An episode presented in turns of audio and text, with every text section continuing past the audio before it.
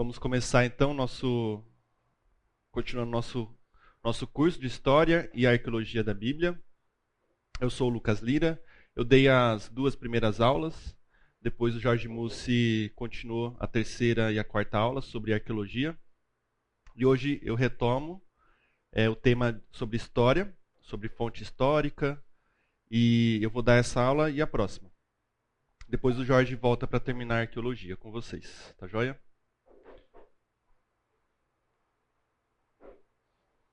Vamos orar para dar início? Senhor Deus, queremos agradecer pelo domingo, pela oportunidade de nos reunirmos como igreja e estudar a tua palavra, Pai. Venha nos direcionar, abençoar também nossos irmãos nas outras salas também. Oramos em nome de Jesus. Amém. As perguntas que a gente está respondendo, né, ou tentando responder nesse, nesse curso, principalmente na, na minha parte de história, é a Bíblia, as Escrituras Sagradas são dignas de confiança histórica? O que está narrado ali de fato aconteceu no tempo, no espaço, na história? Os personagens bíblicos existiram? A gente consegue encontrar fontes que revelam alguma coisa sobre esses personagens? E aí, a parte de arqueologia, os recentes achados arqueológicos corroboram ou não a autoridade da Bíblia Sagrada? É basicamente o, a, o motivo né, desse curso aqui, as perguntas que a gente quer responder. Da minha parte de história, é, eu estou usando bastante esse livro. É, e, eu, e é o livro que eu estou mais recomendando para vocês é, introduzirem no assunto, quem quer saber um pouquinho mais. Ele é de uma leitura bem acessível, bem gostosa de ler e também é curto. Porque confiar na Bíblia. Os três, quatro primeiros capítulos dele fala bastante sobre isso, sobre a parte de história. Depois ele vai tratar de alguns outros temas também, tá? Então recomendo bastante esse e eu trouxe outros livros que eu tenho usado no curso, na minha pesquisa, e depois vocês podem dar uma olhadinha aqui. Então, quem quiser tirar foto, aproveita. Por que confiar na Bíblia? Respostas a 10 perguntas difíceis. Então, revisando com vocês, na primeira aula eu falei sobre como lidar com a Bíblia, sendo ela uma fonte histórica também. Além de um livro religioso, de doutrina, de teologia, como lidar ela como fonte histórica? Será que os historiadores consideram ela também uma fonte histórica? E quem considera, como que eles lidam com a Bíblia. Depois, na, na segunda aula, eu falei um pouquinho da confiabilidade histórica. Se a gente pode confiar nela, historicamente. Dos manuscritos da Bíblia. Então, a gente falou do, assim, do, do material Bíblia. Tá? A gente não entrou muito nos conteúdos, nas narrativas, nas histórias que são ali contadas. A gente falou bem do, do material, assim, né? do, do livro. Hoje eu vou terminar um pouquinho sobre esse assunto de confiabilidade histórica dos manuscritos. E aí eu vou entrar no assunto confiabilidade histórica dos conteúdos. Tá? Se o que está sendo narrado ali tem é, é digno de confiança ou não. E aí eu vou falar do problema das cópias e o problema dos milagres. Então, essa é a aula de hoje. E semana que vem vou falar sobre o Jesus histórico. A discussão histórica aí de historiadores sobre como estudar Jesus, é, tirando a questão divina dele, né? Estudando ele como um personagem histórico mesmo. Tá ok? Então, revisando a confiabilidade histórica dos manuscritos bíblicos. Como que a gente autentica qualquer documento antigo? Quais são os critérios? A gente falou um pouquinho disso aqui. Quem lembra? Está escrito aqui, mas tem mais, então vocês podem contribuir. Quem lembra assim como, como que os historiadores, os especialistas, eles vão averiguar se aquele documento antigo tem confiança, ele é autêntico ou não? Quantidade de cópias, né, daquele documento. O que mais? Informações em outros documentos que falam desse documento. daquele documento. Perfeito. Tem um importante também que a gente falou. A questão temporal, né? A distância de tempo, quão longe ele está no tempo do fato que ele está narrando. Né? Se ele está 50 anos, 100 anos, se ele está mais próximo daquele fato narrado naquele documento. Tá? Quanto mais perto, mais fidelidade pode ser que ele tenha. Né? Tá ok? Então é basicamente isso. É, o historiador Craig Blomberg ele fala assim: a honestidade histórica no mundo antigo não era definida pelo grau de precisão científica ou citação exata que a nossa sociedade valoriza hoje. Então, a gente não pode querer olhar para documentos antigos, e a Bíblia, nesse sentido, no curso aqui, a gente está tratando ela como um documento antigo, a gente não pode olhar para ela querendo a exatidão, a precisão científica que a gente exige de documentos hoje, de documentos oficiais hoje, tá? Ela é um documento criado naquele contexto, naquela sociedade, com as limitações é, da educação, limitações materiais da época. Então tem que olhar tudo isso, tem que deixar tudo isso em conta, tá? Então por isso que a gente vai ter esses critérios de quantidade de cópias, é, diferença de tempo, da escrita e do fato. E isso a gente encontra em outros documentos aquele mesmo fato, tá? Quando a gente fala de Novo Testamento, os, os livros que a gente tem, os evangelhos, as cartas do Novo Testamento, a gente tem hoje cerca de 6 mil exemplares de cópias dos evangelhos e das cartas do Novo Testamento. Essa, esses 6 mil exemplares estão em grego. Tá? Se a gente expande, se a gente vai para outros idiomas, a gente tem cerca de 25 mil exemplares de cópias de manuscritos em outros idiomas. Tá?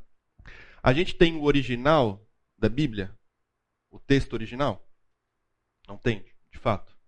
O que a gente vai ter são cópias manuscritas, tá? Cópias escritas à mão do documento original.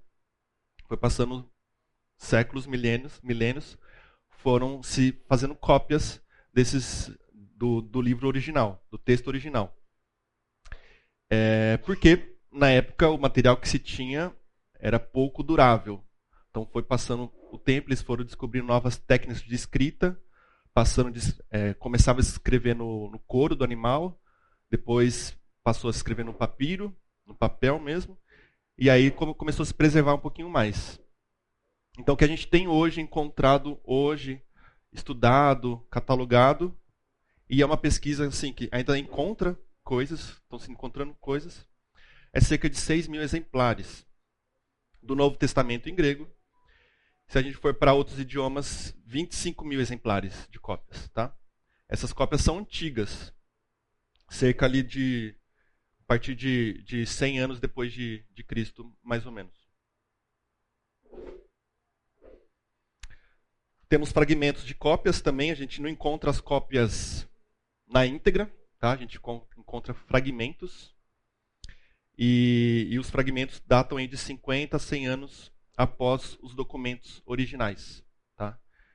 É, então, aconteceu o fato, é, a gente vai ter uma cópia mais ou menos de 50 a 100 anos depois do fato ocorrido. Perfeito? Se a gente somar as páginas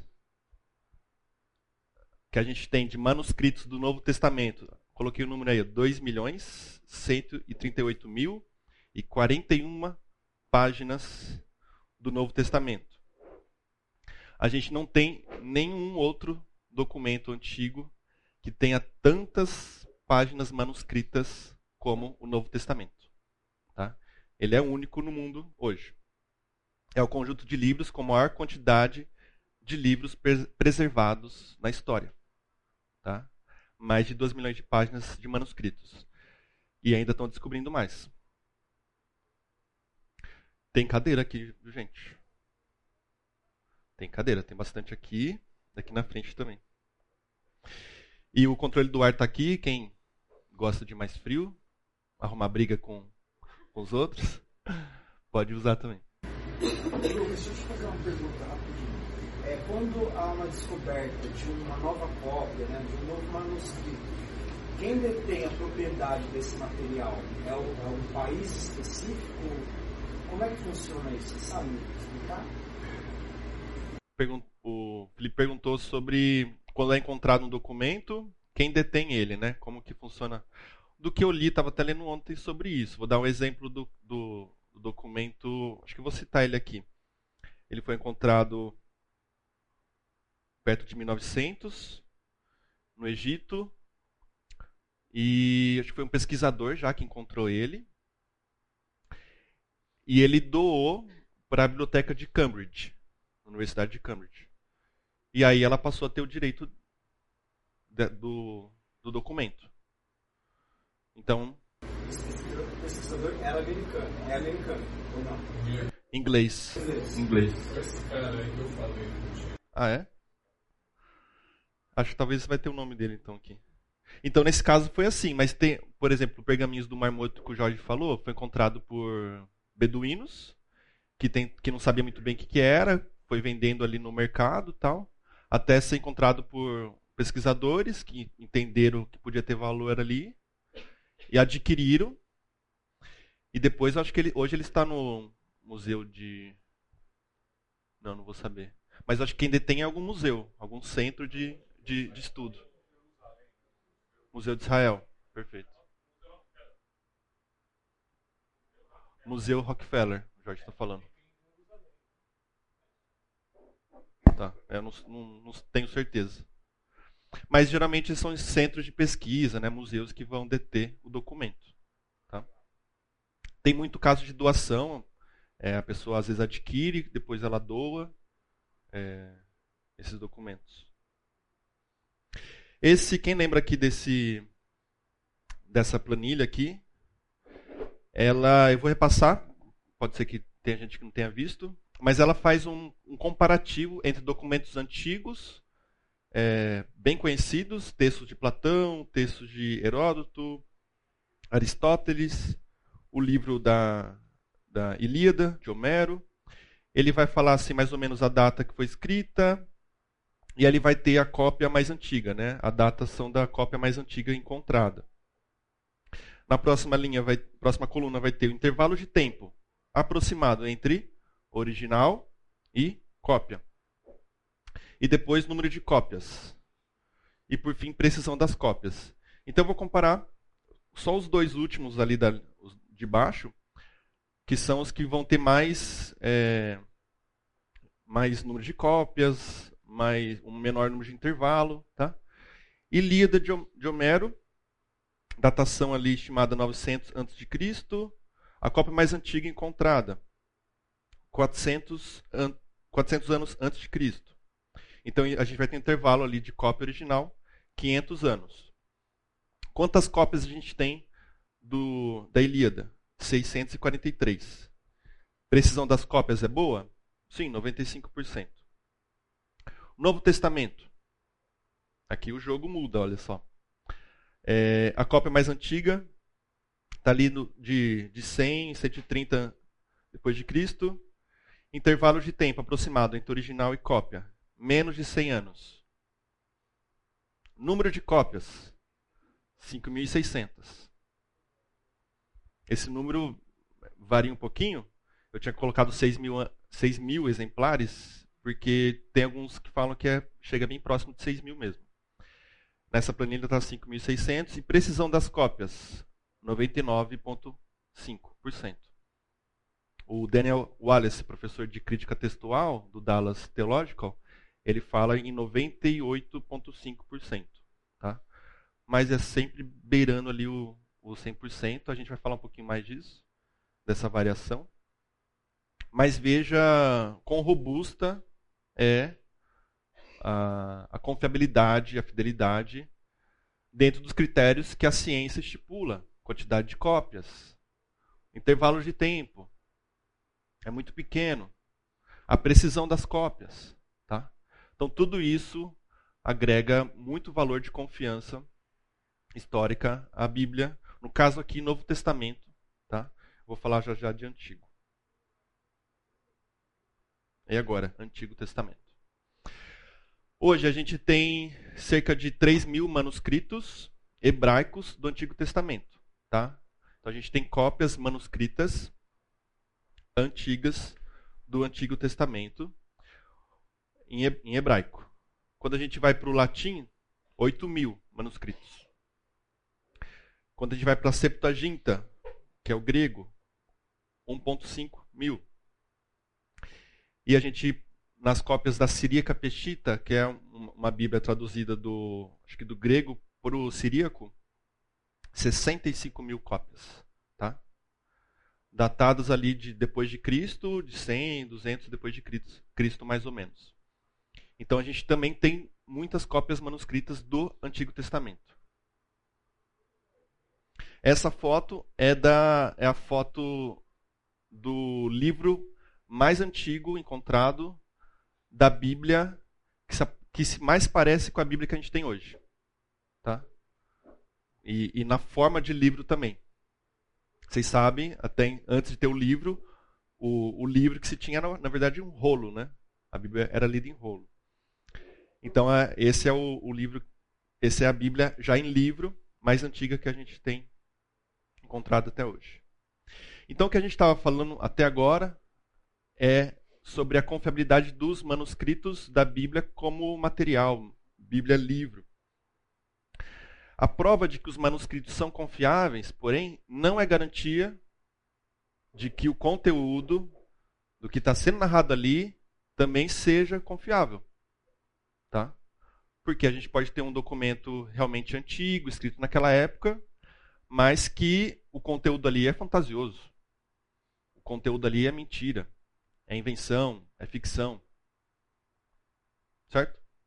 Será que a Bíblia ela é um manuscrito confiável, mas o que está escrito nela é mito? São lendas, são invenções? O que, que a pesquisa mostra sobre isso? Agora a gente vai entrar nesse assunto sobre conteúdo bíblico, tá? Tentando responder, a Bíblia sofreu alterações ao longo do tempo? Às vezes eles escreveram coisas que aconteceram, mas o povo foi mudando, os escribas foram mudando os conteúdos. Ela sofreu alterações. Então, provas da confiabilidade histórica dos conteúdos bíblicos. não sei quem já ouviu, mas é, tem essa crença de que parte da Bíblia foi escrita ao longo do tempo de forma a manipular o que estava sendo colocado ali, com interesses segundos, com interesses políticos, interesses do, de líderes, ou interesses de grupos religiosos. Também vão dizer que no processo de cópia da Bíblia, desses manuscritos, eles foram fazendo modificações. Modificações intencionais. Não, vamos valorizar aqui. Não, vamos omitir isso aqui. Vamos. Será que isso aconteceu? Como, é, como que a gente pode responder a esses argumentos, a essas objeções é, à Bíblia? Então, dividi em três, três partes essa, essa resposta. Tá? Então, a primeira a gente vai falar sobre como que era copiada a Bíblia. Tá, dizem que há erros nas cópias, que eles errar, eles estavam errando intencionalmente, mudando fatos. Vamos ver como que era o método de cópia, para saber se tem sentido isso ou não. Depois, a gente vai tentar argumentar usando a lógica, a filosofia, e por fim a gente vai ver algumas fontes externas à Bíblia. Espero que dê tempo. Como que a Bíblia era copiada? Como eram feitos esses manuscritos, gente? A gente tem o, o profissional escriba, que todo mundo já ouviu falar. Na escola se fala um pouco também disso, porque no, no Egito tinha os escribas, né, quando surgiu essa profissão, que são os copistas, tá? São pessoas que estão copiando, pegando um documento original e copiando ele, criando um novo documento ali, tá? São os escribas, copistas do Antigo Testamento. Chamados também dentro do, do judaísmo de talmudistas. Então, os primeiros escribas do judaísmo eram os talmudistas. Eles surgiram ali 70 anos depois do exílio da Babilônia.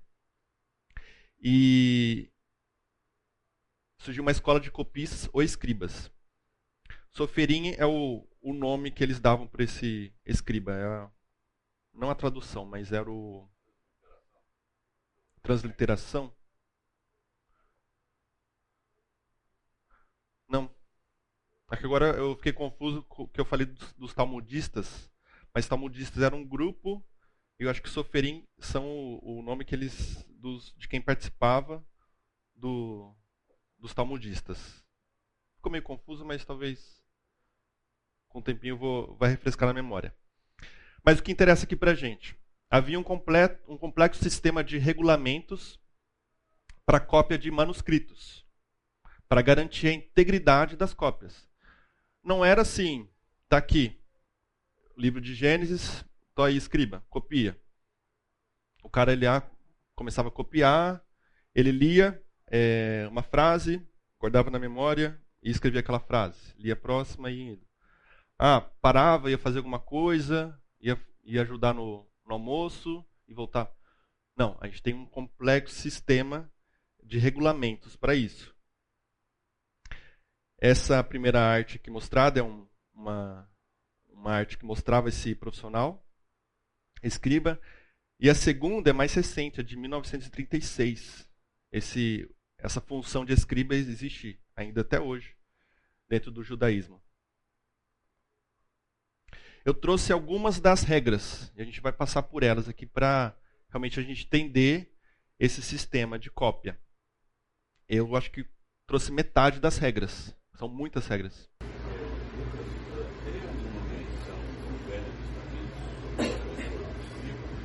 Vamos chegar lá. O João, pergun João perguntou sobre menção no, na Bíblia sobre o escriba. No Velho Testamento. Eu trouxe.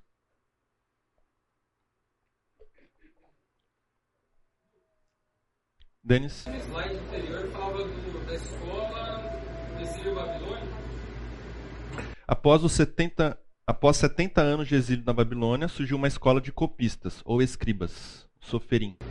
Já existia antes do exílio essa prática? Já, já existia.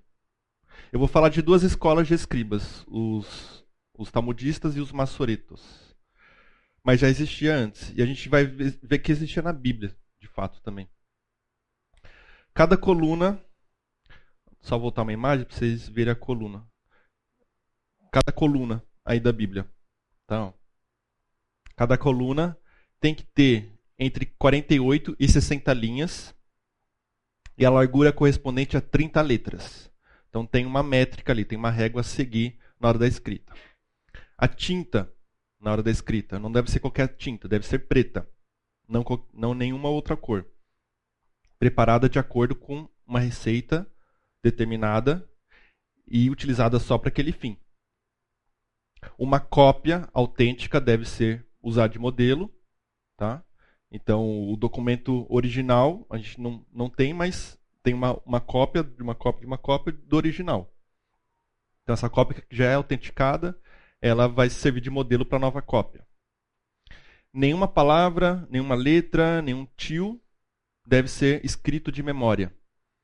Então, não, não era que, como a gente pode copiar hoje, a gente lê alguma coisinha, guardou e já escreve. Ele não guardou isso na memória. Ele está copiando cada letra. Então ele olha uma letra e transfere a letra para cá. Escreve a letra para cá. O escriba sempre deve olhar primeiro para o original antes de escrever sua cópia. Ao se assentar para escrever, o escriba deve usar vestimenta judaica completa. Eu acho que eu não coloquei, mas tem um processo de lavagem também, de purificação, tá? E aí também de colocar roupa. Então é todo um preparo, tá? Como se fosse um um químico entrando no laboratório, tem todo todo o preparo, não é chegar ali e pronto. O escriba deve pronunciar cada palavra em voz alta enquanto escreve para ajudar a evitar erro. Cada vez que o escriba se deparar com a palavra hebraica para Deus, quando ele vai escrever a palavra Deus, ele deve limpar a caneta. E quando ele se deparar com o nome de Deus, Jeová, o Yahvé, ele deve lavar todo o seu corpo antes de poder escrevê-lo. Então, uma nova lavagem. É demorada. É uma nova purificação para escrever o nome Yahvé. E olha que interessante. Se um rei, se uma autoridade naquele momento abordar o escriba, enquanto ele escreve o nome de Deus, ele não deve atender, não deve prestar atenção na autoridade. Mas, por exemplo, ele tem a descrição, tem vários textos de Deus, Yahvé. Então, cada vez, primeira estrofe, Deus Todo-Poderoso. Aí parava, se limpava, depois voltava na estrofe também, seguinte. É o que está escrito na regra deles.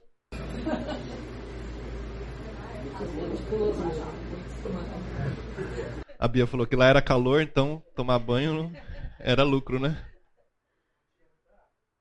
Não tinha muita água. Se uma folha de pergaminho tiver um erro, a folha era condenada. Se três erros fossem encontrados em qualquer página, o manuscrito inteiro era condenado. Cada rolo tinha que ser verificado dentro de 30 dias da sua escrita, ou era considerado profano. E cada palavra e cada letra eram contadas. Se uma letra ou uma palavra fosse emitida, o manuscrito era condenado. Veja a seriedade do, do ofício do copista, né? do exercício de copiar um manuscrito. Depois do, desse grupo de escribas, surgiu um novo grupo que são os maçoretas. E apesar de todas essas regras, eles perceberam que ah, tinham sim erros. Tá? Então foi um novo grupo que começou a reescrever, fazer novas cópias, entre ali 590 depois 900 depois de Cristo, a partir do que eles já tinham. E eles eram estudiosos, judeus antigos, que sucederam o Soferim. E eles começaram a fazer o que é conhecido hoje como texto massorético, tá? do Antigo Testamento. Porque eles eram os massoretas. É... E ao invés deles remover pequenos erros que eles encontraram nas cópias, eles optaram por deixar em, em notas de rodapé qual foi o, os erros que os soferinhos cometeram nas cópias e eles estavam ali é, deixando apontado quais os erros e as cópias dos maçoretas foram ainda melhores do que do que as anteriores. O historiador F. Bruce ele fala: com a maior reverência possível, os maçoretas criaram um método complicado para evitar os lapsos cometidos pelos escribas. Então eles tinham, eles aprimorado ainda mais esse método de cópia. Por exemplo, eles contavam o número de vezes que cada letra aparecia em cada livro, ou destacavam a letra do meio do Pentateuco e a letra central, central de toda a Bíblia hebraica, além de outros cálculos ainda mais detalhados. Então, tudo isso para exemplificar para vocês que no, o processo de cópia não era algo simples, algo fácil, e, mas foi todo desenvolvido para ser o mais íntegro possível. Mesmo assim, teve erros, a gente vai chegar lá. Onde há escribas na Bíblia? Deixar vocês participarem um pouquinho. Onde há escribas na Bíblia? Quem lembra algum texto sobre isso? Marcos. Evangelho de Marcos. Jesus fala dos escribas e fariseus. Perfeito. É, é, um bom ponto porque a gente pensa no escribas talvez como um, um técnico ali só de, de cópia, né? Mas na verdade ele é um líder religioso, né? Ele é uma categoria muito valorizada ali, destaque ali, né? Ele tinha muito estudo. Relação com os saduceus, não sei dizer. Mas vocês lembram algum, algum versículo que fala disso?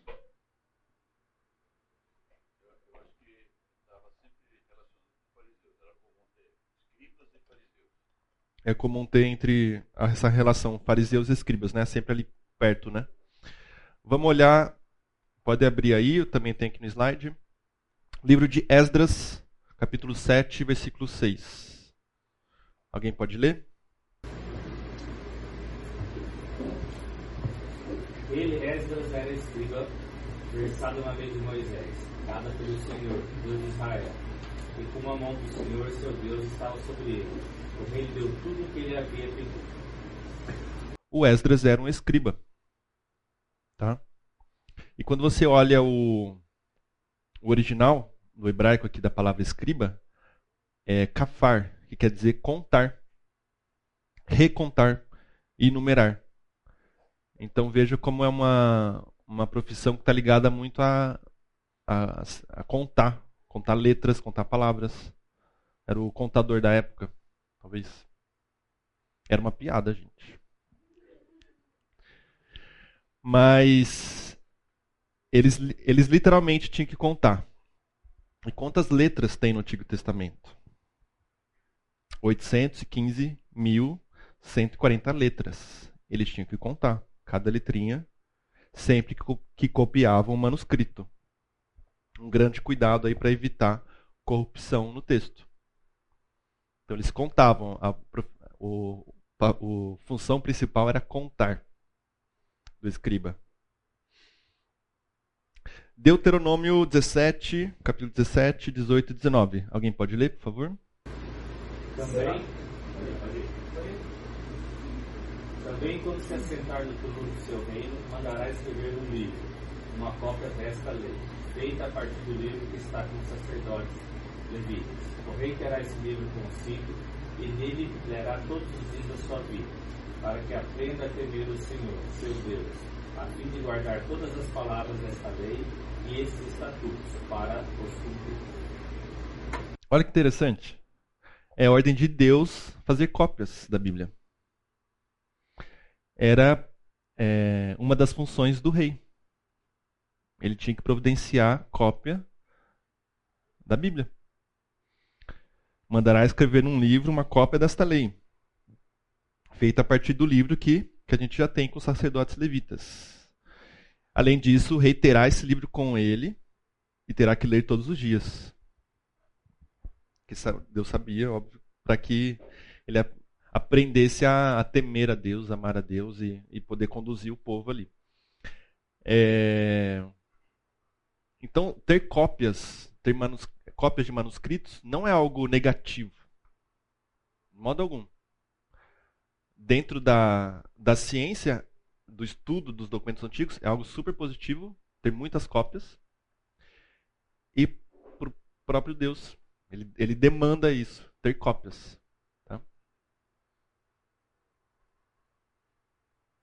A referência ao livro original da Bíblia. A gente tem, eu, a gente falou no comecinho, não tem o livro original, não tem ali é, o texto que Moisés escreveu, não tem o que Esdras escreveu, enfim. Mas a gente tem uma menção disso, desse texto original, na própria Bíblia? Alguém lembra?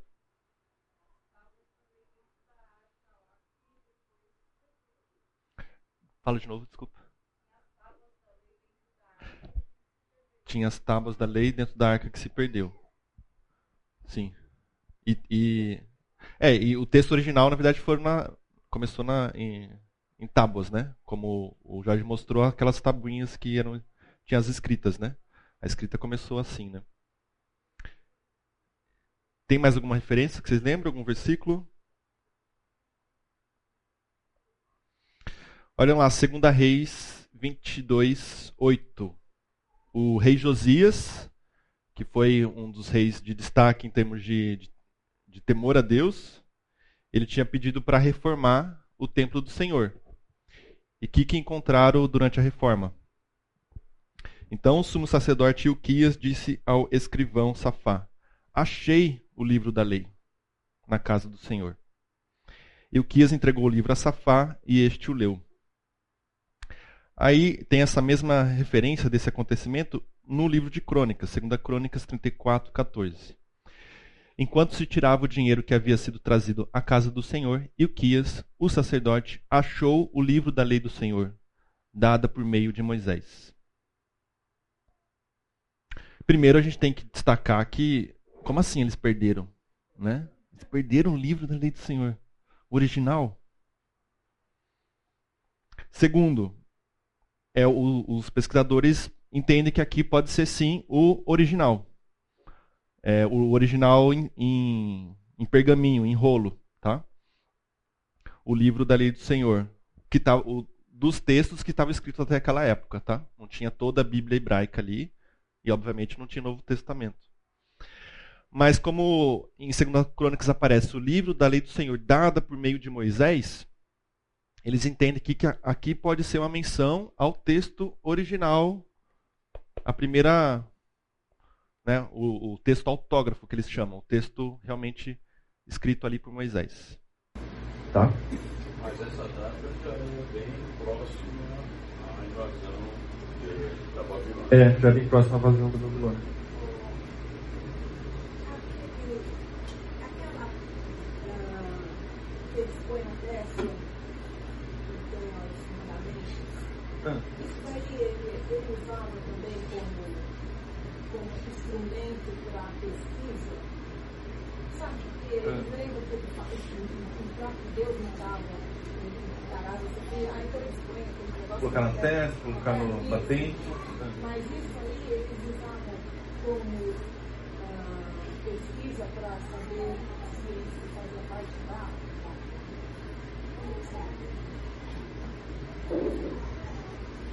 A Bia perguntou se. Porque tem o, o a, a, instrução lá de Deus de, de colocar o. amarrar o, o texto na testa, colocar no batente da porta, é, os judeus mais ortodoxos fazem isso até hoje, né?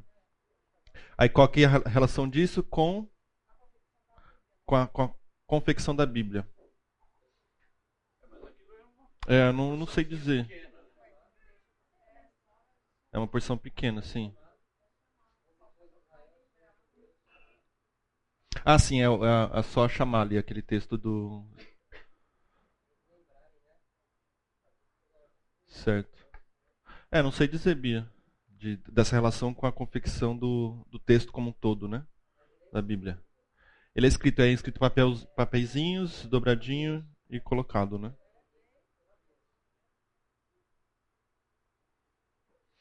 Mas então, não há nenhum erro nas cópias.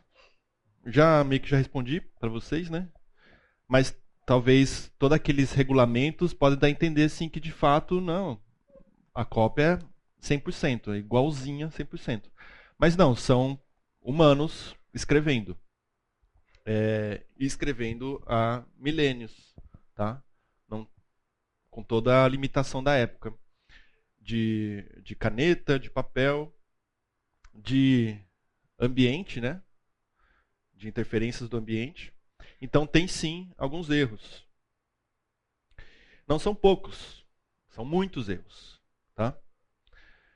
Apesar das regras, todo escriba cometeu erros. Temos centenas de milhares de variantes de texto entre nossos manuscritos. Não existe nenhuma cópia igual a outra. Não tem nenhuma cópia igual a outra até hoje. Não encontraram nenhuma cópia exatamente igual. Vai ter bastante variantes, que eles chamam, entre uma e outra. Isso pode assustar para a gente, mas como assim? A Bíblia que eu tô lendo em 2023, pô, já tô super distante, já passou várias cópias daquele tempo, então vai ter muito erro, vai ter muita divergência, será? Será que eu tenho que me assustar? O essa ciência que estuda isso chama crítica textual, tá? A gente tem até uma, um próximo nosso, que é o Marcelo Berti, que estuda muito, é um especialista sobre esse assunto. Ele estudou com Daniel Wallace, que é um, um grande especialista no mundo sobre isso. E ele fala: você não pode apenas olhar para o número de variantes. Variantes seriam as diferenças entre uma cópia e outra. Ah, uma aparece uma letra ou uma palavra, na outra não aparece. Não olha para isso, não se preocupe com isso. Você tem que se preocupar com a natureza das variantes o significado, o sentido, o que, que ela está mostrando. E aí nisso ele vai falar que a melhor estimativa é que pelo menos 99,8% dessas variantes não afeta nada o texto. Não afeta nada. A maioria das diferenças são de grafia. Por quê? Há diferentes maneiras de grafar João. Então eles vão escrever o nome de João, a cada cópia mudava um pouquinho. Há diferentes maneiras de grafar Maria. Isso altera alguma coisa no, na teologia, gente? Não altera. Tá? Então tem muitas variantes porque eles consideram todas, até esses nomezinhos, até essas coisas, entre aspas, é, insignificantes, eles colocam lá, tem variante. Então, nesse sentido, não tem uma cópia igual a outra. Tá? Até o nome, às vezes, nosso aqui, tem gente que escreve, cada um escreve de um jeito, né? Imagina naquela época. Vamos para o intervalo? Daqui a pouco a gente volta. Então, eu estava falando dos, de algumas variantes de texto, né? Do, de cópias. Alguns falaram, vieram falar aqui no intervalo que essas variantes, esses pequenos errinhos e tal, são dos estagiários dos escribas. Tá? Sempre estagiário, né? Escraviado. Eu trouxe dois exemplos aqui de, dessas variantes, tá? Só para vocês visualizarem bem, é, entenderem um pouquinho melhor. O texto de 1 Timóteo 3,16 tem uma variante de cópias. Algumas colocam assim: aquele que foi manifestado em carne. Outras cópias de manuscritos aparece Deus que foi manifestado em carne. De novo, em, em termos de doutrina, de teologia, não muda. Mas aqui, aqui o exemplo só para vocês verem por que, que, que, ocorre essa variante, né? esse, entre aspas, pequeno errinho. Porque a escrita aqui do grego, o Theos, Deus, a grafia, né, o símbolo, é, é esse como se fosse um OC. Dentro do O tem um, tem um risquinho, um hífen? Quando eu copiei e colei, ele não colocou certinho, mas é um hífen aqui. Que significa Deus. E a palavra aqueles, o Ros, é igual OC, só que sem o hífen no meio. Então é, é fácil de imaginar porque que eles tem essas mudanças, né, essas diferenças de cópias. É um pequeno pontinho ali dentro de, de um círculo. É. Outro exemplo, 1 João, capítulo 1, versículo 13. É, tem variantes que falam, os quais não nasceram por descendência natural. E a outra variante diz, os quais não vieram a existir por descendência natural não nasceram, não vieram a existir. Em termos de sentido, muda pouco. Mas por que, que tem essa mudança de essa diferença entre cópias? Porque no grego nascer e vir a existir as palavras são escritas iguais, exceto que nascer tem um V a mais.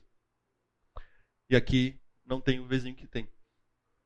Gente, é coisinha minúscula que a gente pode entender. Ah, um escriba ali realmente é, esqueceu de colocar esse vizinho. Deu um pouco de sono na hora e esqueceu de colocar o vizinho. Tá? Mas não muda sentido pra gente. Não é nada que vai pode abalar a fé de ninguém. Tá? Não deveria abalar a fé de ninguém. Novo tiveram o mesmo escriba mesmo critério que era. É, o João falou que as cópias do Novo Testamento não tiveram os mesmos critérios do Antigo, certo? Sim. E, e mesmo assim tem, não tem os erros que alguns apontam que tem. São esses errinhos de, de grafia. O Daniel Wallace fala assim, as cartas, por exemplo, é, ele dá o exemplo, acho que da, da carta de Romanos. É, um irmão da, da igreja que ouviu, lendo a carta, falou: posso, posso copiar essa carta também? Para ler lá, na, lá, na, lá em casa ou para ler lá com, com, na outra igreja? Pode. Pegava, copiava e lia lá. Então, assim, ia, ia sendo geradas cópias das cartas. Tá? Era um processo um pouquinho menos oficial, né? menos formal ali. Mas mesmo assim, essas cópias têm essas variantes que são muito pequenas, né? Muito, pequen muito pequenas. É... Também aqui o Elder comentou que ele ouviu também um estudo falando de muitos escribas, um certo grupo ali de escribas eram analfabetos até. Isso é, é um, um ponto, uma vantagem na questão de sim, se, se ele é analfabeto, ele não vai conseguir interpretar, inventar, mudar de forma proposital ali, né? Ele, ele só vai des, desenhar, né, a letra. Xerox vivo. É... E o Marcelo Berti, como eu falei, vocês podem consultar o Instagram dele. Quando você entra lá, tem alguns posts fixos que falam mais sobre esse assunto, tá? De mudanças de cópias. É... E também me perguntaram sobre tradução. Não vai dar para entrar nesse assunto, mas ele tem um, um, um post que fala mais sobre tradução, tá? É, se nas traduções podem haver erros, mudanças e tal, é, ele trata sobre isso. É bem interessante. Eu trouxe aqui, é, entrando um pouquinho na, na arqueologia, mas é um papiro de Nash, só para ilustrar é, a fins de curiosidade. Antes do pergaminho do Mar Morto, esse papiro era o manuscrito mais antigo do Antigo Testamento encontrado. Tá? Então, antes de encontrar lá os pergaminhos na caverna, em 47, 1947, esse manuscrito era o mais antigo do Antigo Testamento. Tá? Ele foi encontrado em 1898, no Egito. Ele é datado ali de, do ano 100 a 150 depois de Cristo. É, e ele contém os Dez Mandamentos. E também uma oração é, judaica que era feita antes de se ler os Dez, Dez Mandamentos. Tá? Eu trouxe até aqui.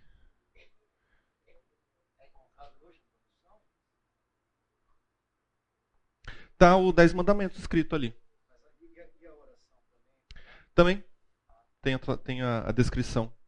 Eu trouxe aqui para vocês verem, ó, no, acho que é no site de, da Biblioteca Digital de Cambridge, você consegue ver todos os manuscritos bíblicos, bíblicos que eles têm. Eles não têm só esse, eles têm vários outros. Mas aqui tem uma foto bem. Vocês não estão vendo? Achei que vocês estavam vendo. Eu acho que eu tenho que cancelar a apresentação ali, né? Vamos ver.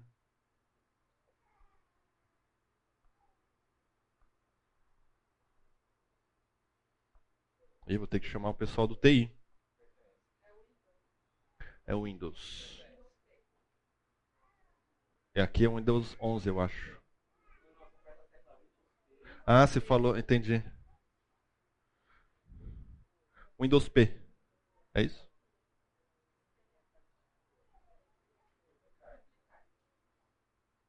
É que eu acho que ele está com a, uma aba de apresentação. Bom. Depois a gente tenta, gente, só para não perder muito tempo.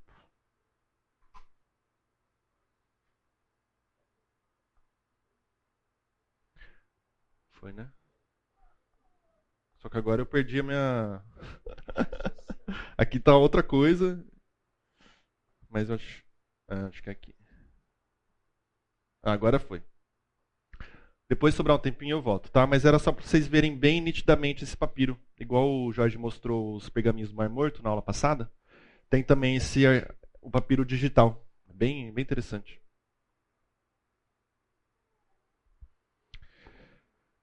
Concluindo então essa parte, métodos de cópia revelam confiabilidade histórica dos conteúdos também, não só do material, mas também dos conteúdos.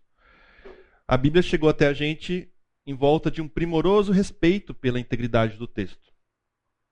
E tinha essa preocupação em assegurar a integridade do conteúdo da Escritura, que era muito importante para eles. Então não é uma cópia sem, sem propósito nenhum. Era muito, muito regulamentado. Então esse foi o, essa foi a resposta para esse argumento de que há uma crença de que parte da Bíblia foi escrita de forma manipulada, alterando e modificando o seu conteúdo. A gente respondeu com os métodos de cópia. Perfeito? Como que a gente responderia com a lógica, com, a, com o argumento lógico? É, é até óbvio. Muito interessante. Porque, tá bom, você fala que a Bíblia ali foi escrita talvez para pessoas querendo formar uma nova religião, trazer poderes para si. Então, por que, que os discípulos descreveriam a si mesmos de forma tão desfavorável? Por exemplo, a negação de Pedro. Ou a lentidão para entender os ensinamentos de Jesus. A falta de fé. Está tudo ali escrito. Por que, que eles iam escrever se eles, se eles queriam se exaltar, criar uma religião onde eles fossem os líderes? Por que, que o Novo Testamento fala tanto sobre o custo de seguir a Jesus? Depois de tanto sofrimento, os discípulos certamente teriam desistido se tudo não passasse de uma fraude. Se tudo fosse enganação ali, é, um homem se passando pelo, pelo Messias, se fosse tudo enganação, por que, que eles iam falar tanto sobre esse custo e por que, que eles iam viver, realmente entregar a vida deles para isso? Por que, que eles estavam prontos a morrer por causa do Evangelho? A tradição conta que Pedro foi crucificado de cabeça para baixo. Então a, a lógica já já responde fortemente assim essa objeção ao conteúdo da Bíblia.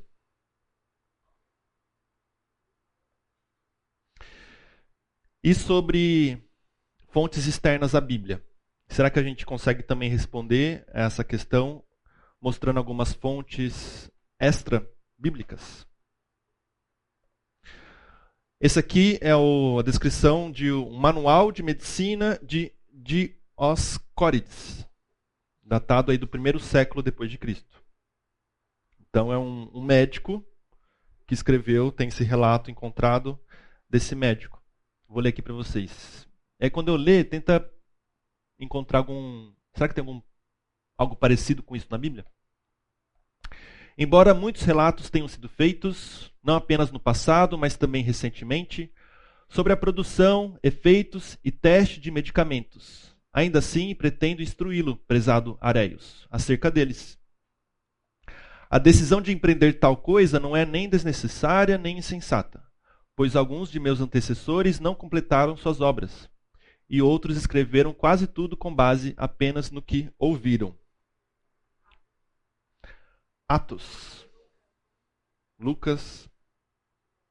Já lembraram de, de Lucas, que escreveu o Evangelho de Lucas, e Atos também. Tá certa a resposta. Olha lá, Lucas primeiro capítulo, de versículo 1 a 4. Visto que muitos já empreenderam uma narração coordenada dos fatos que entre nós se realizaram, conforme nos transmitiram os que desde o princípio foram deles testemunhas oculares e ministros das palavras, igualmente a mim, pareceu bem, depois de cuidadosa investigação de tudo, desde a sua origem, dar-lhe por escrito, excelentíssimo Teófilo, uma exposição em ordem, para que você tenha plena certeza das verdades em que foi instruído. Olha que paralelo assim, olhando para a escrita, para a forma de escrita. Eles falam de coisas diferentes, tá? Mas datados também do primeiro século, antes depois de Cristo. É, dois médicos escrevendo com esse intuito de apresentar uma pesquisa, apresentar algo ali que foi elaborado, investigado, e, e mostrar aquilo com uma organização é, de conhecimento para uma segunda pessoa. No caso de Lucas, ele, tá, ele pesquisou, investigou a história de Jesus e está organizando esse relato para o Teófilo. No caso aqui, o, o, o médico Dioscórides, ele, ele pesquisou sobre os, os medicamentos e está instruindo o Areios. Isso, para historiador, é uma fonte assim de é, fidelidade. Eu posso dar um crédito de fidelidade para a escrita de Lucas do Evangelho, porque naquele mesmo tempo também tem outros, outras fontes com escritas parecidas. Perfeito? Tem outras fontes? Já ouviram falar do Flávio Josefos, né? É um historiador é, judeu e nasceu no ano 37 depois de Cristo. Se tornou fariseu aos 19 anos de idade e ele se estabeleceu em Roma quando ele assumiu esse nome Flávio Josefos. Ele tem a história da guerra judaica e a antiguidade do povo judeu. Ele, ele fez a história do, do povo judeu. E ele fala também de, do próprio Jesus Cristo. Ele fala dos cristãos. E ele é era um judeu, não, não se converteu ao cristianismo, mas ele menciona personagens do Novo Testamento: Herodes, Pilatos, Festo, procuradores da Judéia, as famílias dos sumos sacerdotes Anás, Caifás, Ananias, que a gente vê nos evangelhos, em Atos, além de mencionar Judas, o Galileu, que liderou um motim, e em outra parte, no texto dele, ele menciona Tiago, irmão do assim chamado Cristo. Então, um historiador, é, com, escrevendo um documento ali do primeiro século depois de Cristo, que menciona personagens que estão na Bíblia, no Novo Testamento. Então, isso é fonte, isso é material para a gente dar crédito a a verdade histórica do que está na Bíblia. Perfeito? Na aula que vem eu vou trazer mais exemplos também do Flávio Joséfos e de outros. Tá? Então a gente respondeu. O conteúdo da Bíblia é confiável? A gente viu que pelas cópias, sim. Até pelo argumento lógico também. E também por outras fontes. Alguma questão, alguma dúvida? Eu vou entrar agora no problema dos milagres, tá?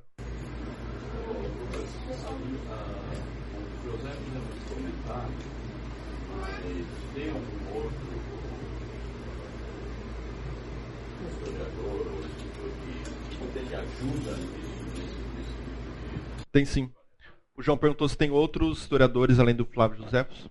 Tem outros sim, e tem também outros, outros documentos também, algumas cartas é, encontradas que citam cristãos e Jesus Cristo. E eu vou trazer bastante delas semana que vem. Tá? É bastante coisa. Mas eu queria falar do problema dos milagres, porque é algo que acontece, surge muito na discussão dos historiadores, a dificuldade com os milagres, tá? a dificuldade com os milagres de Jesus e os milagres do Antigo Testamento também. No, no fim, assim, uma dificuldade com o sobrenatural. Que a gente está lendo textos ali que falam muito né, de, de coisas que a gente não consegue enxergar, não consegue provar né, com o que a gente tem de ciência. Então tem essa dificuldade. E a questão do sobrenatural e de milagres quando a gente olha para Lucas. Que Lucas ele ele começa o texto dele ali do evangelho falando, depois de investigar tudo detalhadamente, desde o início, decidi escrever um relato preciso. Então veja, veja esse caráter assim de, de, de rigor, de pesquisa, de estudo, tá? de algo racional científico, para que tenha plena certeza, Teófilo, de tudo que lhe foi ensinado. Então tem essa preocupação do autor ali de tipo de dar uma racionalidade ao que está sendo contado. Possivelmente aquelas histórias estão passando ali de Jesus, tal, dos milagres. Lucas fala não, vamos, vamos ver se faz sentido mesmo, vamos pesquisar, vamos, vamos conversar com as testemunhas, Vamos ver se está batendo as histórias. Lucas fez isso. Estudou, conversou, organizou. Mas daí, logo em seguida, o que, que ele escreve? No versículo 11: Então um anjo do Senhor lhe apareceu à direita do altar do incenso. Ele coloca um anjo. Peraí, Lucas, você falou que ia fazer uma investigação, falar um relato preciso. Aí você vem com um anjo? Mas eu não acredito em anjo. Nunca vi um anjo. Como que você prova que existe anjo? E, e começa as histórias dos milagres, enfim. Essa, tá vendo? Tem uma, um embate aí de algo racional, natural e algo sobrenatural. Os historiadores têm dificuldade com isso, né? A ciência tem muita dificuldade com isso. Então, tem essa objeção histórica. O, o Trelt, historiador, ele fala assim: o historiador não tem o direito de aceitar como fato histórico o relato de um acontecimento passado para o qual ele não tem analogia no presente. Ele está querendo dizer assim: eu nunca vi um anjo. Ou as pessoas que vivem hoje não falam que veem anjos, ou não conseguem provar que tem anjos. Logo, eu não posso aceitar anjos no passado. Eu não posso dar isso como um fato histórico. Ele fala isso. Tem sentido?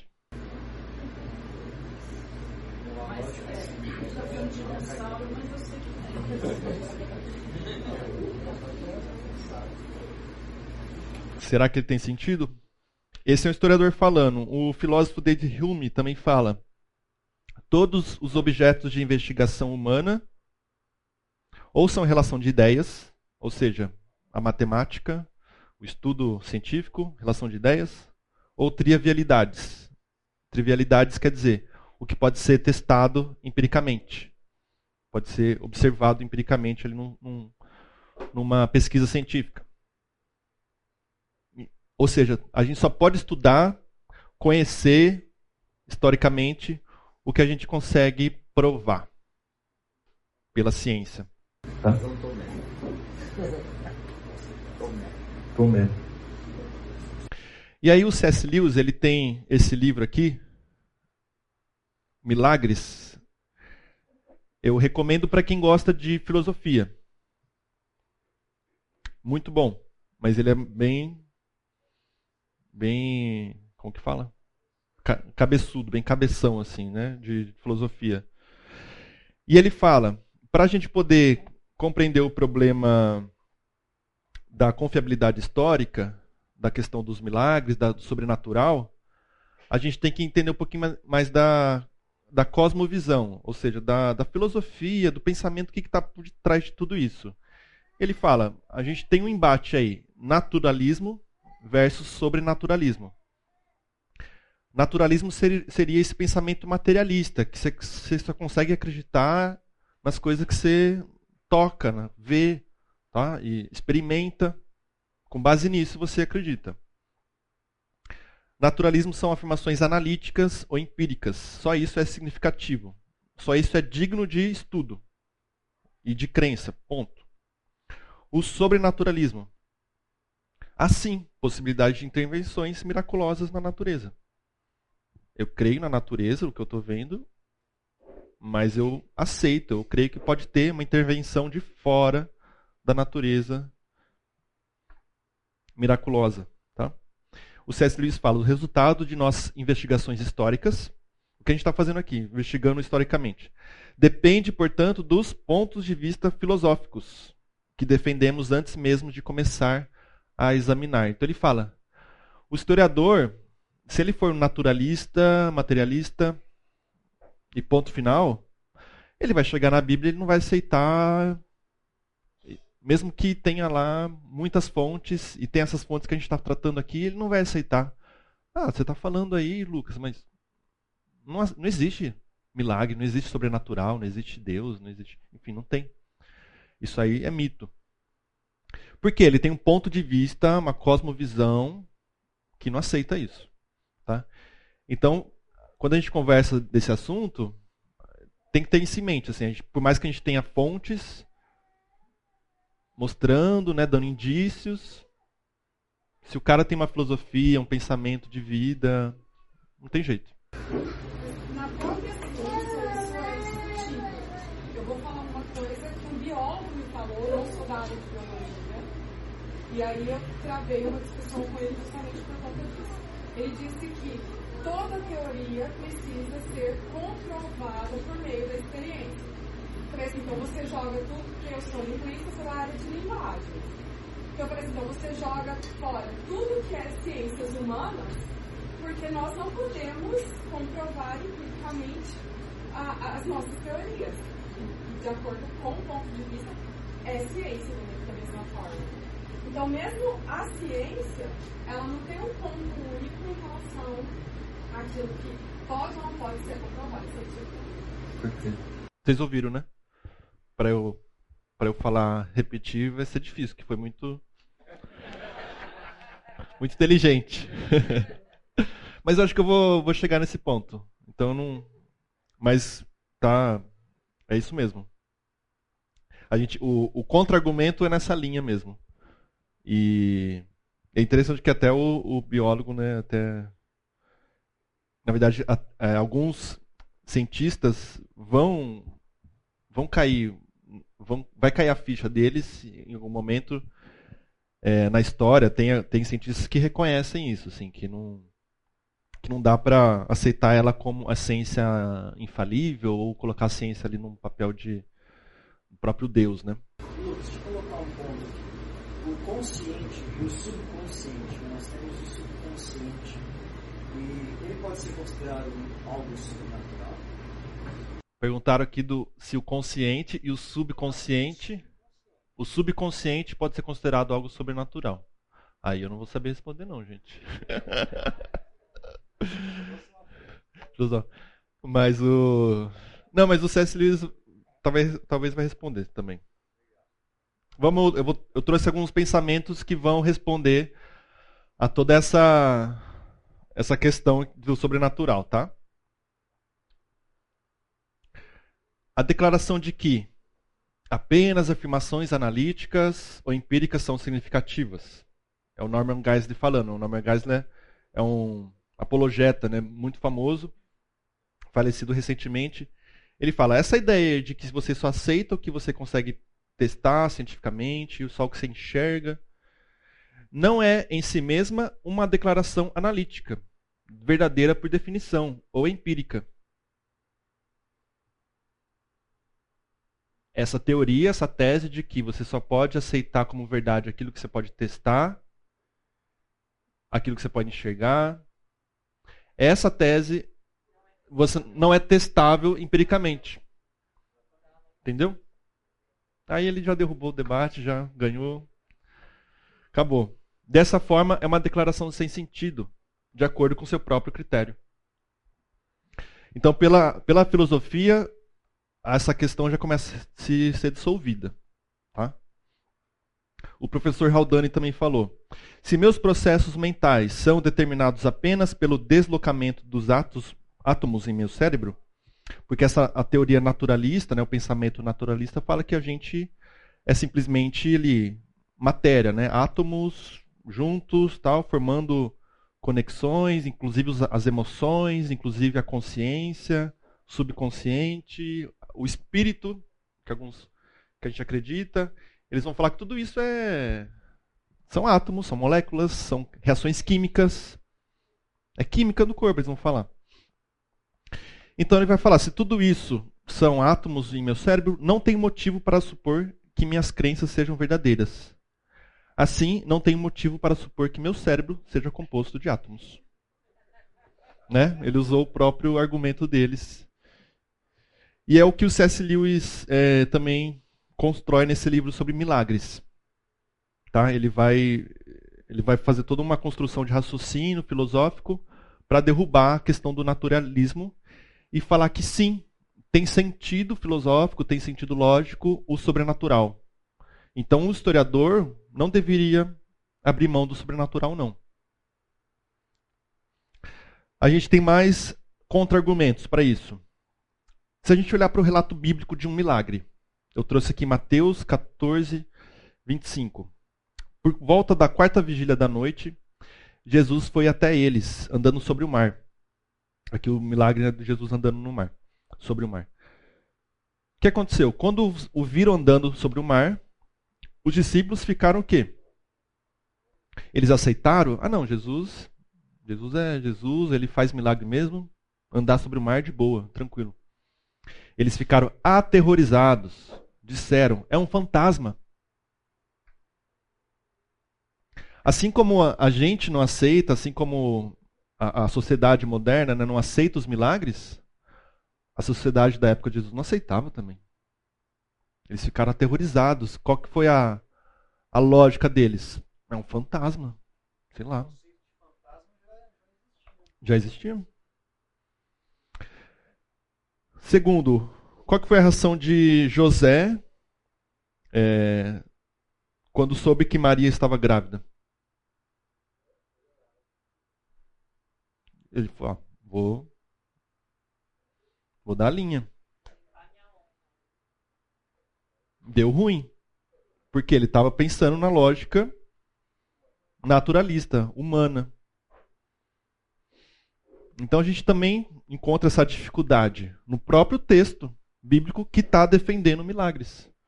Tá? Então, o esperado é que tais milagres causem em nós o que causaram nas pessoas da época: perplexidade. O texto mostra isso, o texto não esconde isso. Mais contra-argumentos. Acho que vai dar tempo. Além disso, a gente quando, quando os historiadores falam assim, a gente não tem milagres hoje, eu não posso aceitar os milagres de outrora. Então a gente pode perguntar, mas como provar que não há milagres hoje? Você consegue provar? Que não há hoje?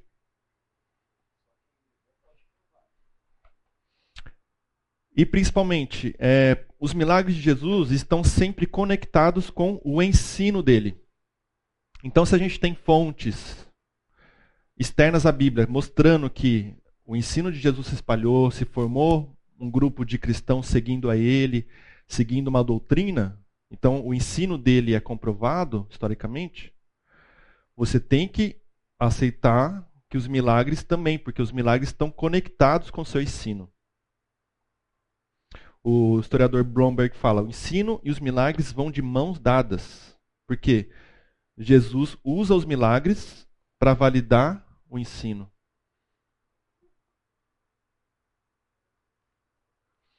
E o último argumento aqui do, na verdade, o penúltimo argumento que é o C.S. Lewis que traz. Porque essa ideia do naturalismo, que fala assim, milagres não existem, eles, porque eles estão eles estão quebrando uma lógica de funcionamento da natureza. A natureza tem leis. A água não aceita uma pessoa pisar nela e não afundar. Existe uma lei. Aí o C.S. Lewis fala. É, a, e a maioria dos milagres não quebram leis da natureza. Aí ele vai responder. Perguntar se milagres acontecem e perguntar se a natureza é 100% uniforme e previsível é a mesma pergunta, mudando o ponto de vista. O que, que ele quer dizer? Você consegue provar, você consegue ter certeza empírica de que a natureza é 100% previsível? Ah, a água não aceita uma pessoa sobre ela. Você consegue provar empiricamente que ela 100% das vezes vai acontecer isso? 100% das vezes vai acontecer isso? A ciência não consegue provar nesse nível. Então, a gente está no, a gente está kit. C.S. Vai por essa reflexão. E por fim, do, da questão do, de, de, argumento aqui, o N.T. Wright, que é um teólogo vivo hoje ainda, ele fala que basicamente está falando assim, os, as fontes que a gente tem, históricas, documentos, tudo que estão ali corroborando o, o cristianismo e corroborando a Bíblia, são mais do que suficientes nenhum, nenhuma outra é, vai ter tantas, tantas fontes assim corroborando. Ele fala no que diz respeito, na segunda linha aí, no que diz respeito ao tipo de prova que os historiadores no, normalmente aceitam, o argumento da combinação de diversos relatos sobre, aqui ele está falando sobre o túmulo vazio, sobre a ressurreição, é o mais irrefutável. Então, historiadores aceitam tipos de provas, aquilo que a gente tem conversado, bater as provas, bater as outras fontes para ver se elas estão conversando. A gente tem várias fontes que vão corroborar a ressurreição de Cristo. Os historiadores têm que aceitar, porque eles aceitam isso, são os critérios que eles aceitam para outros fatos. Vamos aceitar para a ressurreição, que é um tipo de milagre, né? Temos quatro minutos. Acho que dá para passar por isso aqui, que daí eu consigo fechar. Esse aqui é um exemplo de, de como olhar para um texto de milagre e tentar fazer a comprovação histórica. Eu fiz isso na segunda aula, eu quis trazer de novo para deixar gravado e muitos não estavam também. Esse é um relato de milagre de ressurreição que está lá em Lucas 7, 11, 17. Eu vou ler só um trechinho aqui, mas é, é o trechinho que Jesus ele vai ressuscitar, né, o filho de uma viúva na cidade de Naim. Quando Jesus se aproximou da porta da cidade, estava saindo o enterro do único filho de uma viúva e uma grande multidão da cidade acompanhava. Quando o Senhor a viu, sentiu profunda compaixão por ela, disse: Não chore. Então foi até o caixão, tocou nele e os carregadores pararam. E disse: Jovem, eu digo que levante-se. E o jovem se levantou. É, vou parar por aqui, nesse texto, mas eu quero que vocês observem a sequência do, do relato que Lucas escreveu. Jesus estava chegando na porta da cidade, então, na entrada da cidade, ele viu o cortejo, né, o enterro saindo. Em cidade interior tem até hoje, né, a procissão, procissão de, do enterro ali, né, as pessoas andando do lado do caixão, levando o caixão. Então estava acontecendo isso saindo da cidade. Jesus fala primeiro com quem? Com a viúva. Por quê? O Senhor a viu e falou com ela: não chore. Depois, então, foi até o caixão e ressuscita ali o jovem. Então, perceba essa, essa organização assim do relato. Alguns detalhes seriam ignorados. A gente tem dois minutinhos, eu acho que consigo terminar. Tem dois de, alguns detalhes aqui que, se você ignorar, você perde é, algo que, vão, que vai trazer autenticidade, confiabilidade para o texto. O texto afirma que Jesus falou com a mãe. Ok. Antes de se aproximar do caixão, certo? Isso corresponde exatamente a um costume da Galileia, onde fica Naim, a cidade. De acordo com outra fonte, que é o Talmud babilônico Shabá. Mostrava que tinha esse costume judaico ali, da região. A, a, a viúva na frente do caixão. Ali se atesta que em procissões fúnebres na Galiléia as mulheres andavam na frente do caixão. Na Judéia era o contrário. Na Judéia era o contrário. Teria sido fácil para o Lucas, o autor do Evangelho, um estrangeiro, alguém que não, não era dali, errar nesse detalhe. A menos que ele tivesse estudado é, conversado com as testemunhas, investigado, pesquisado e falando, não, aconteceu assim. Ele foi, ele estava em Naim, na Galiléia, tem esse costume. Primeiro falar com, com a mulher que, vão na, que vai na frente do caixão e depois foi no caixão. Detalhezinho pequeno, mas que dá esse valor de precisão para a narração, tá? Uma segunda coisa, a ausência de detalhes espetaculosos também chama atenção. Porque ele escreve. Depois vocês podem ler lá Lucas 7. Mas veja, não tem nenhuma exaltação, espetáculo em torno do, do milagre. É bem contido o texto, né? Um autor que tentasse inventar esse relato poderia ter escrito de maneira mais alegre a reação, ou ele poderia ter escrito uma, esse, esse, esse milagre numa cidade mais importante do que Naim. Era, era uma cidade bem desconhecida ali. Então são detalhezinhos. E a pesquisa histórica é assim, é por detalhes mesmo. Que vai montando esse quebra-cabeça e mostrando assim, ó, tem autenticidade isso aqui. Ah, mas só com isso eu consigo provar? Em se tratando de documento antigo, é assim mesmo que se prova. É nos detalhezinhos pequenos. Não vai ter outras formas de provar, gente. Os historiadores aceitam? Deveriam aceitar, porque eles aceitam coisas menores em relação a outros fatos. Tem fatos históricos que a gente aceita e tem menos detalhes ainda. Tá bom? Eu vou encerrar e mas quem tiver, quiser conversar aqui, tiver dúvida, pode conversar, tá bom? Vamos orar?